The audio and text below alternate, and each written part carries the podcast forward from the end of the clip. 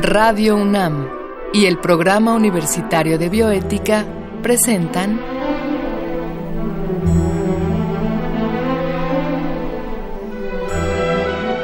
El Árbol de las Ideas. Arte, ciencia y filosofía para la vida. Con Paulina Rivero Weber.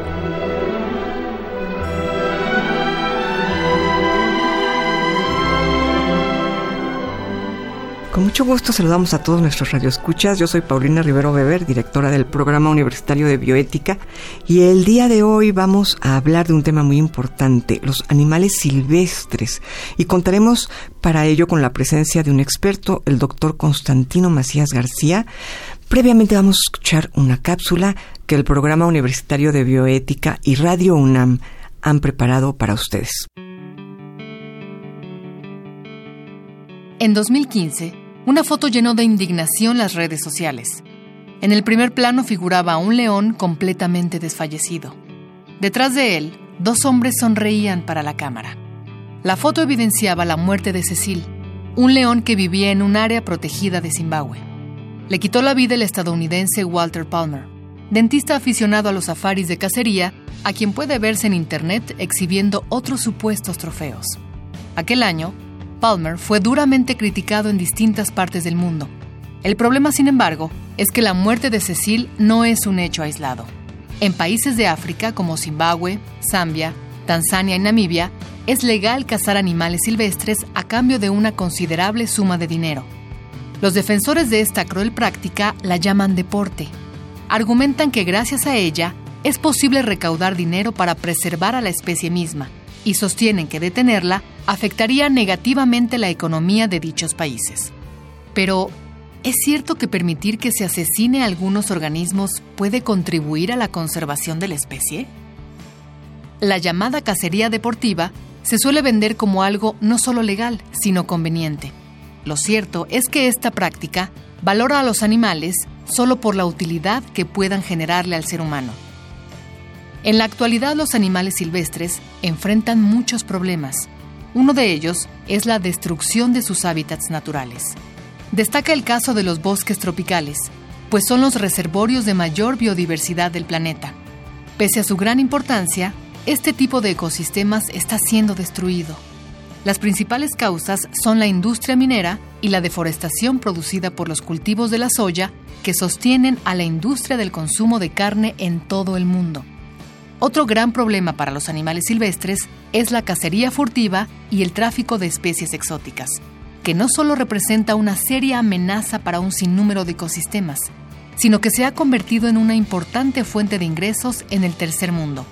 Miles de loros, tucanes, pericos, serpientes, tortugas y algunos mamíferos son exportados cada año a los países ricos. El veterinario canadiense Charles Danton ha descrito la situación como un verdadero saqueo a la naturaleza. Para enfrentarlo, han surgido varios esfuerzos internacionales, pero incluso así, seguimos presenciando la mayor extinción masiva de especies causada por actividades humanas. Tenemos que reflexionar sobre nuestra relación con el resto de los animales. Cada vez es más común reconocer que los animales no humanos son dignos de consideración moral, pero no siempre es claro cómo deberíamos actuar cuando se trata de su conservación. Una consideración ética hacia los animales silvestres debe tomar como punto de partida el hecho de que cada organismo posee un valor intrínseco.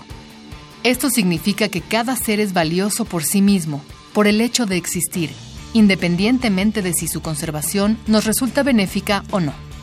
De igual modo, hay que tener en cuenta que la mejor forma de preservar una especie es conservar su ecosistema entero, es decir, el lugar donde vive en interacción con muchas otras especies. Considerar a cada ser vivo como un fin en sí mismo y no como un medio para un fin ha sido uno de los componentes básicos de la bioética desde sus inicios.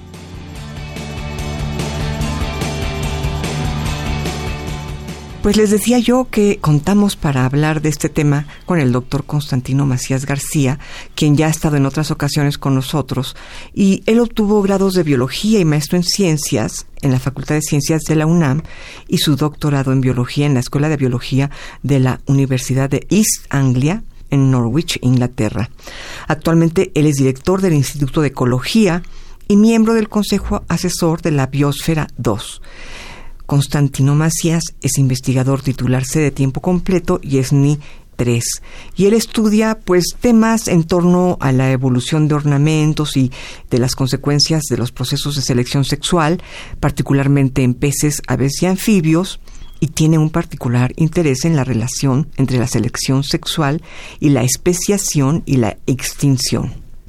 Constantino Macías investiga además consecuencias evolutivas de la adaptación a ambientes degradados y ambientes urbanos. Cuenta con varias publicaciones en torno a estos temas y bueno, lamentablemente no puedo leer todo el currículum del doctor porque nos llevaría todo el programa. Constantino, gracias por aceptar estar nuevamente con nosotros. No, al contrario, muchísimas gracias. Es un placer venir aquí y no, no es necesario leer nada realmente. Gracias, Constantino. Te comentaba que yo tenía interés en retomar esta idea tuya de cómo nuestra relación con los animales deriva de tres aspectos que son insuficientes para poder plantear correctamente nuestra relación con los animales, ¿no? Entonces yo te quería preguntar, bueno, ¿cuáles son estos tres aspectos que son insuficientes y cuál sería tu propuesta para lograr una relación adecuada con los animales. Sí, mira, yo he reflexionado sobre el asunto de por qué tomamos decisiones de cómo actuar con los organismos y he encontrado que muchas veces la gente decide cómo relacionarse con los animales, por ejemplo, con base en consideraciones religiosas. Otras veces se trata de consideraciones estéticas o bien utilitarias. Este triángulo yo he pensado que es insuficiente porque, por ejemplo, las consideraciones religiosas suelen referirse a algún grupo de organismos pero no a otros. Por razones históricas, las religiones de Eurasia privilegian nuestra relación, digamos, con las vacas o con los cerdos. Mm, o Egipto con los gatos. O, Egipto con los gatos, pero los demás organismos quedan fuera. Entonces, me parece que es insuficiente frecuentemente incluso contradictorias las posiciones. Entonces, dos personas con religiones diferentes pueden tener posturas opuestas respecto a cómo enfrentar nuestra relación con los organismos. Y además subyace el problema de que en la abrumadora mayoría de las religiones está implícita la idea de que somos tenemos el derecho sobre los animales. Entonces a mí me parece que, que, son insuficientes las consideraciones religiosas para verdaderamente orientar nuestra conducta hacia los animales. Claro. Están las consideraciones estéticas que mucha gente no hace consciente, pero que utiliza, y que tienen que ver con los bichos que nos gustan. Nosotros tenemos una actitud muy positiva hacia los ositos panda o hacia algunos pajaritos o qué sé yo, a los delfines, pero no tenemos una actitud tan positiva hacia unos bichos que se llaman onicóforos, ni los conocemos, ni nos importan, y si los viéramos veríamos que son muy feos, y no nos interesarían. Entonces, yo también creo que las consideraciones estéticas, aunque útiles, no son suficientes para normar nuestra relación con los animales en particular. Y las utilitarias claramente no son suficientes. Son aquellas que derivan de la idea de que tenemos que portarnos bien con cierto grupo de animales porque de otra manera el ambiente o ellos mismos nos, harán falta en el futuro. Eso no es una buena razón para orientar nuestra conducta hacia los animales, porque también es insuficiente. Cubrirá solamente algunos organismos y además depende de nuestro conocimiento. Entonces, muchas veces podemos pensar que si acabamos con los bichitos X no va a pasar absolutamente nada, porque no sabemos realmente de las consecuencias. Entonces, es insuficiente y nuestro conocimiento para utilizar las razones utilitarias como norma de nuestra conducta hacia los animales también es insuficiente. Claro. Claro. Sí, sobre todo no son, no son aspectos, digamos, que basten para normar una conducta ética, ¿no? Exactamente. Y lo que has dicho es lo correcto. La ética tal vez debería ser nuestro parangor, nuestra medida. El problema de la ética es que es muy difícil de definir. Yo no, no soy un experto realmente en el tema, pero he leído algunos libros y me llamó la atención, por ejemplo, el autor este alemán Wittgenstein, que era escéptico respecto a nuestra capacidad de definir lo que es la ética. Completamente escéptico ante la ética. Sí. sí, y una de sus razones era que nos cuesta trabajo separar los conceptos de bueno y malo en tanto que tienen que ver con un valor.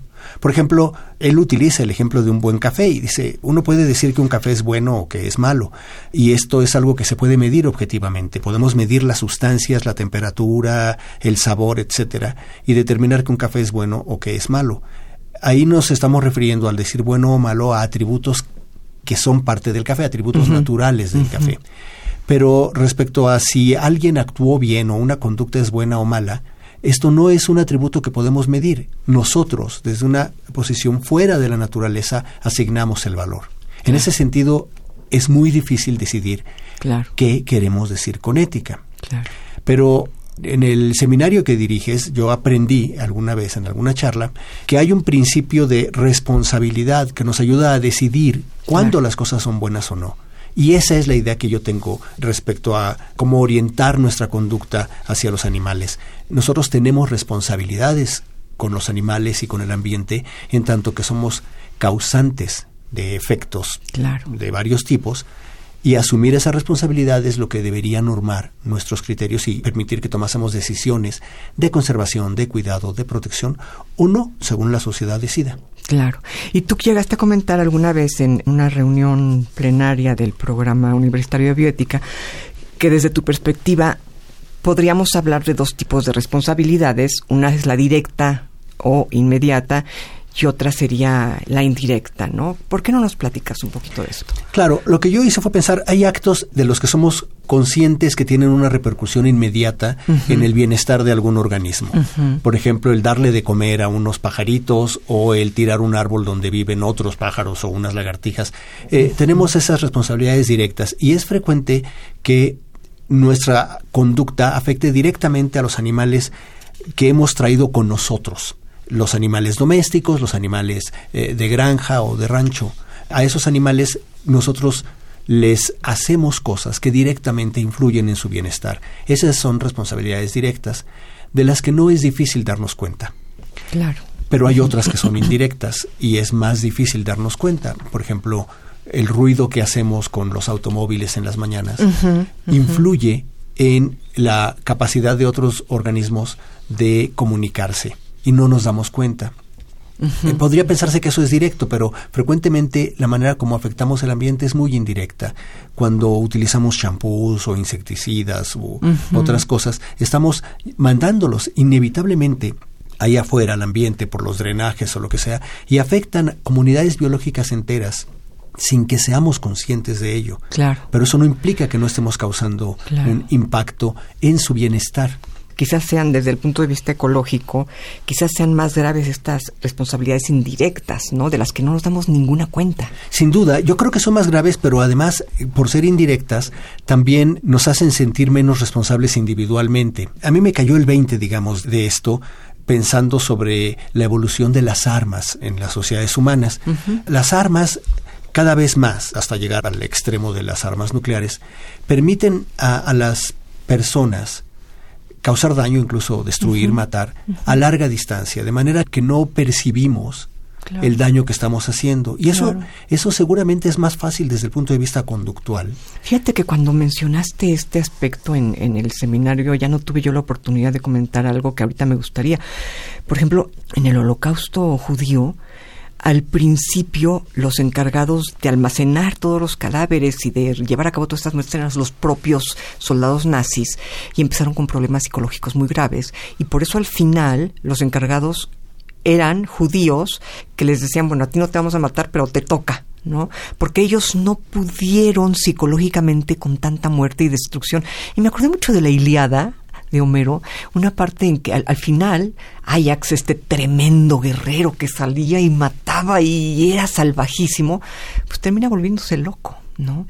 Entonces me parece que esto es lo, que tú estás diciendo. Bueno, una cosa es matar a alguien de frente y ver el hacha que corta la sangre, impactarte por eso, y otra cosa bien diferente es apretar un botón y no ver nada, ¿no? Justamente. Y yo creo que en muchos sentidos nuestras acciones indirectas nos hacen sentir menos responsables porque no vemos el impacto. O sea, apretar el botón sería una responsabilidad indirecta, digamos. Sí, apretar el botón o tirar shampoo o usar insecticida. Porque no estamos viendo ahí afuera en el campo, por ejemplo, a un par de ratoncitos ratoncitos o a una ratoncita que se le mueren sus pequeños ratoncititos como consecuencia de, de la contaminación química que nosotros generamos, nos dolería seguramente, a la mayoría de los humanos normales nos dolería estar viendo que sufren un montón de animales que no logran desarrollarse o que abiertamente les causa dolor lo que nosotros hacemos, por ejemplo, al incrementar la temperatura del planeta, que las acciones individuales son tan pequeñas que es muy fácil sentir que no tienen impacto. Y el impacto no lo vemos. Si yo le pregunto a algún ciudadano eh, de la Ciudad de México eh, por qué hace cosas que afectan a los osos polares, se puede reír de mí. Nunca ha visto un oso polar no le interesan los osos polares, ni siquiera le caen mal ni bien, simplemente no tiene ninguna relación o no cree tener ninguna relación. Pero es cierto que los insecticidas que nosotros lanzamos al ambiente hacen daño también a los osos polares. Claro. Es muy difícil darnos cuenta de eso y requiere un esfuerzo de educación y de reflexión. De educación. sí, el percatarnos de esos, de esos impactos. Claro. Pues mira, Constantino, vamos a una cápsula muy breve y si te parece, regresamos. Claro que sí.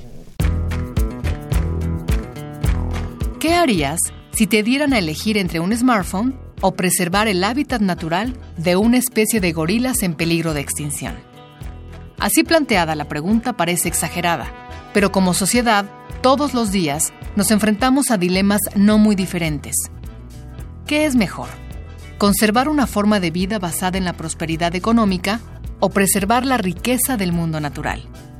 Puestos en una balanza ganaría fácilmente la biodiversidad, en tanto que variedad de ecosistemas, especies y riqueza genética al interior de cada especie. En realidad, de ella depende la viabilidad de nuestra economía a largo plazo. Pese a ello, lo más común es que se impongan los intereses monetarios por encima de la conservación de la riqueza natural. Si regresamos a nuestro dilema inicial, tener un smartphone o preservar el hábitat de una especie de gorilas en peligro de extinción, significa que en la mayoría de los casos elegimos el smartphone. La problemática que se oculta detrás de esta disyuntiva es el tema principal de Virunga, un documental dirigido por Orlando von Einsiedel. El largometraje se transmitió por primera vez en Netflix en 2014. El Parque Nacional de Virunga en la República Democrática del Congo es patrimonio de la humanidad y es el hogar de los últimos gorilas de montaña del mundo. Bien sabemos que África ha sido un continente colonizado y saqueado durante mucho tiempo. A la fecha, continúan los conflictos étnicos y de poder que han perpetuado su devastación social y ambiental. Y por desgracia, Virunga no es la excepción. Su territorio se encuentra amenazado por la caza furtiva, los conflictos armados y la corrupción de los gobiernos y grupos rebeldes. Estos últimos se disputan el control de recursos naturales como el petróleo y el coltán. Año tras año, las empresas occidentales de electrónica demandan grandes cantidades de coltán para la fabricación de smartphones.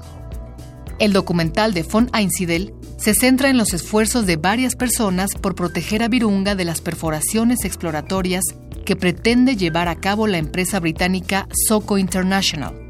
Sin embargo, Mientras los activistas reúnen pruebas para denunciarla ante los tribunales de Inglaterra, estalla un conflicto armado con un grupo rebelde.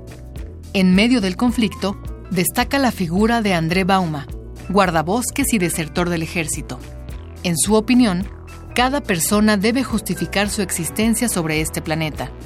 Bauma ha decidido hacerlo dando su vida por esos gorilas, eligiéndolos a ellos por encima de cualquier otro valor. Pues estamos acá de regreso con el doctor Constantino Macías y nos platicabas, Constantino, cómo muchas de estas pequeñas acciones cotidianas pues impactan tremendamente el ambiente y no nos damos cuenta, ¿no? Y cómo la solución para esto pues sería la educación, o sea, aprender qué es lo que podemos hacer para no impactar tanto de manera negativa el medio ambiente. Si yo te pudiera pedir tres o cinco eh, consejos básicos para nuestro auditorio, ¿cuáles serían estas acciones que podríamos no llevar a cabo o llevar a cabo, no? Es muy interesante porque hay muchas que yo hago berrinches cuando las veo, pero después hay que traerlas, aterrizarlas y compartirlas. Una cosa que hacemos de una manera inconsciente todo el tiempo es el uso excesivo de los vehículos de combustión interna. Por supuesto, muchas veces no nos queda alternativa no siempre el transporte en nuestra ciudad es suficiente o es suficientemente seguro Mm. como para que podamos confiar en él. Claro. Y entonces tenemos que recurrir a vehículos y los vehículos que no son de combustión interna, los eléctricos, etcétera, son muy caros.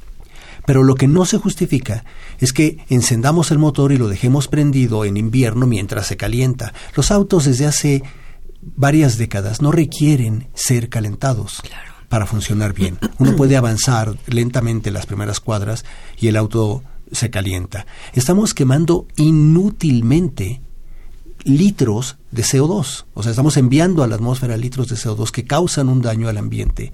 Y eso pasa en todos lados, pasa en nuestra universidad y es una pena verlo, como muchas veces las personas se quedan ahí platicando Con el auto encendido. Con el auto encendido. Esa es una cosa que podríamos hacer que a nivel individual. Es cierto que, desde luego, hay responsabilidades grandes, como comentaba también un colega en nuestra reunión reciente, que son responsabilidad, que son causa de las grandes corporaciones.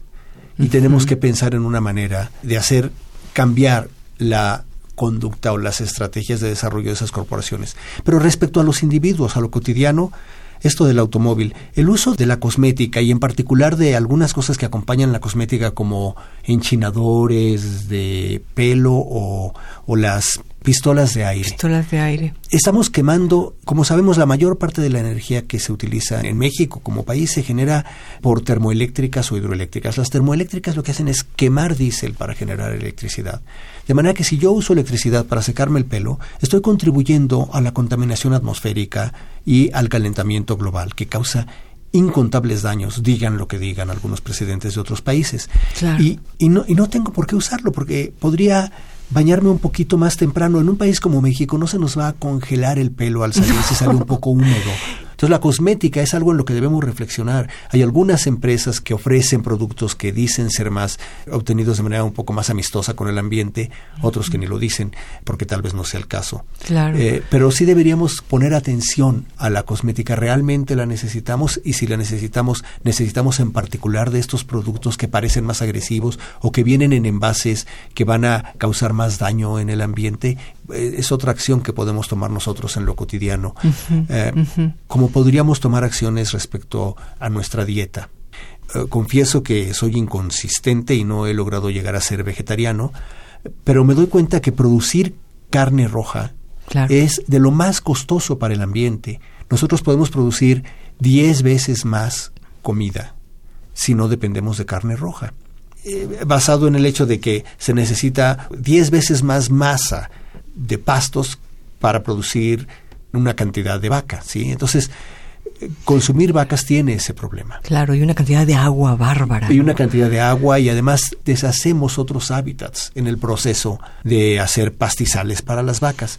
Sí, porque las heces y la orina finalmente pues se tienen que ir a algún lugar. ¿no? Y primero tiramos el bosque en muchos lados. Claro. Entonces hay formas cada vez más racionales de producir ganado. Esta película Cowspiracy creo que ha impactado fuertemente, ¿no? Esa y otras, toda la obra de gente como David Attenborough, eh, que nos ha alertado a que los otros organismos también son seres sintientes. Claro. Y ese es un punto crucial. Mientras no aceptemos, la mayoría de las culturas pasan por periodos muy largos de, de- en que no reconocen a los animales como organismos que sienten. Pero eventualmente nos damos cuenta que sí, y esa tendencia a tener perros y gatos en nuestras casas y cuidarlos como si fueran de la familia, refleja que la sociedad cada vez más los percibe como organismos que sienten. Que sienten. Y, y- y yo no veo por qué tendríamos que pensar que un gato siente y un tigre no Exactamente, o, o, un una cerdo, cebra ¿no? o un cerdito. Claro. Y de, de reconocer que sienten y que pueden sentirse muy mal con nuestras acciones, puede surgir la noción de que a lo mejor debemos reducir nuestro impacto en el ambiente. Decía de la comida, una cosa es el tipo de comida, pero la cantidad de comida que consumimos es increíble. Yo, desde luego, me impacto cuando voy a los Estados Unidos y veo el tamaño de las porciones que sirven. Sí, es una Yo locura. he estado en el pasado allá y ha crecido y crecido. Es, es una absoluta Que locura. aparte hace daño al propio cuerpo. Sí, y además lo que se tira. Donde han hecho estos estudios, en Gran Bretaña, por ejemplo, parece ser que un elevado porcentaje de la comida, estoy hablando de más de la mitad, desde luego, de la comida que llega a la mesa, se tira.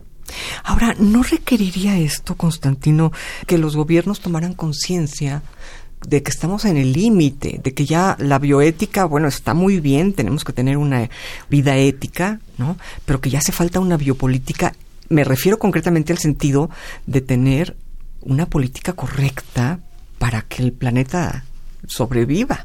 Sí, mira, tienes toda la razón. En realidad, bueno, el planeta de alguna manera va a persistir, pero nos vamos a, ir nosotros y nos vamos a cargar un montón de especies en el camino. el problema es la biodiversidad. Sí, y va a ser muy lamentable. En ese sentido se trata de una razón utilitaria, pero sí, tenemos que alertar a los políticos. Precisamente hoy veía en una publicación de, de esta empresa noticiosa alemana, la Deutsche Welle, un artículo sobre si el consumismo va a ser que nos lleve, digamos, a todos pifas, ¿no? que, nos vayamos al diablo.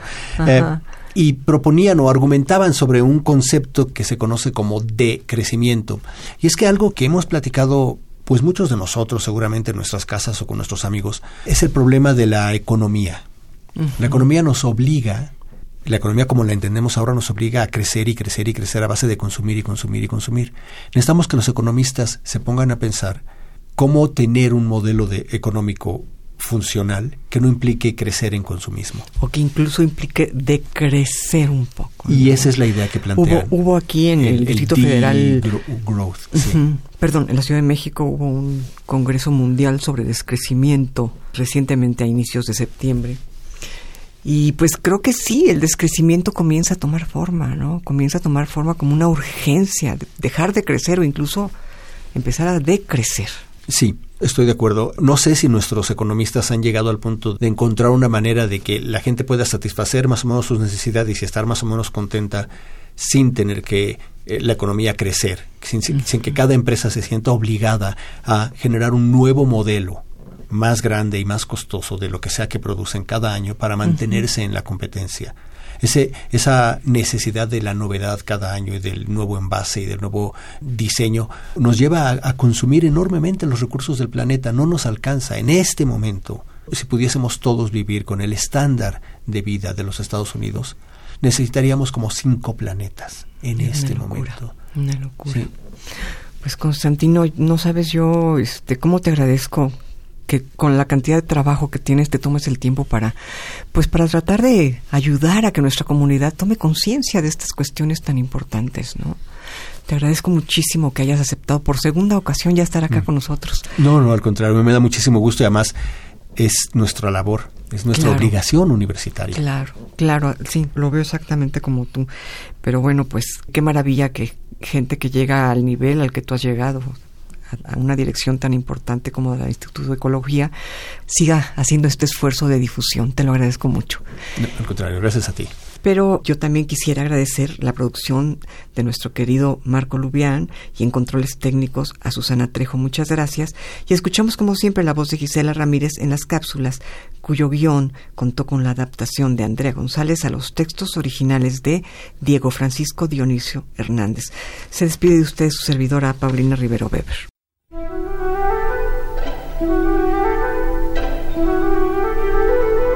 Radio UNAM y el Programa Universitario de Bioética presentaron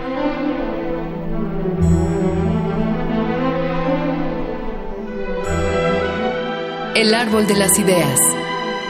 Arte, ciencia y filosofía para la vida. Con Paulina Rivero Weber.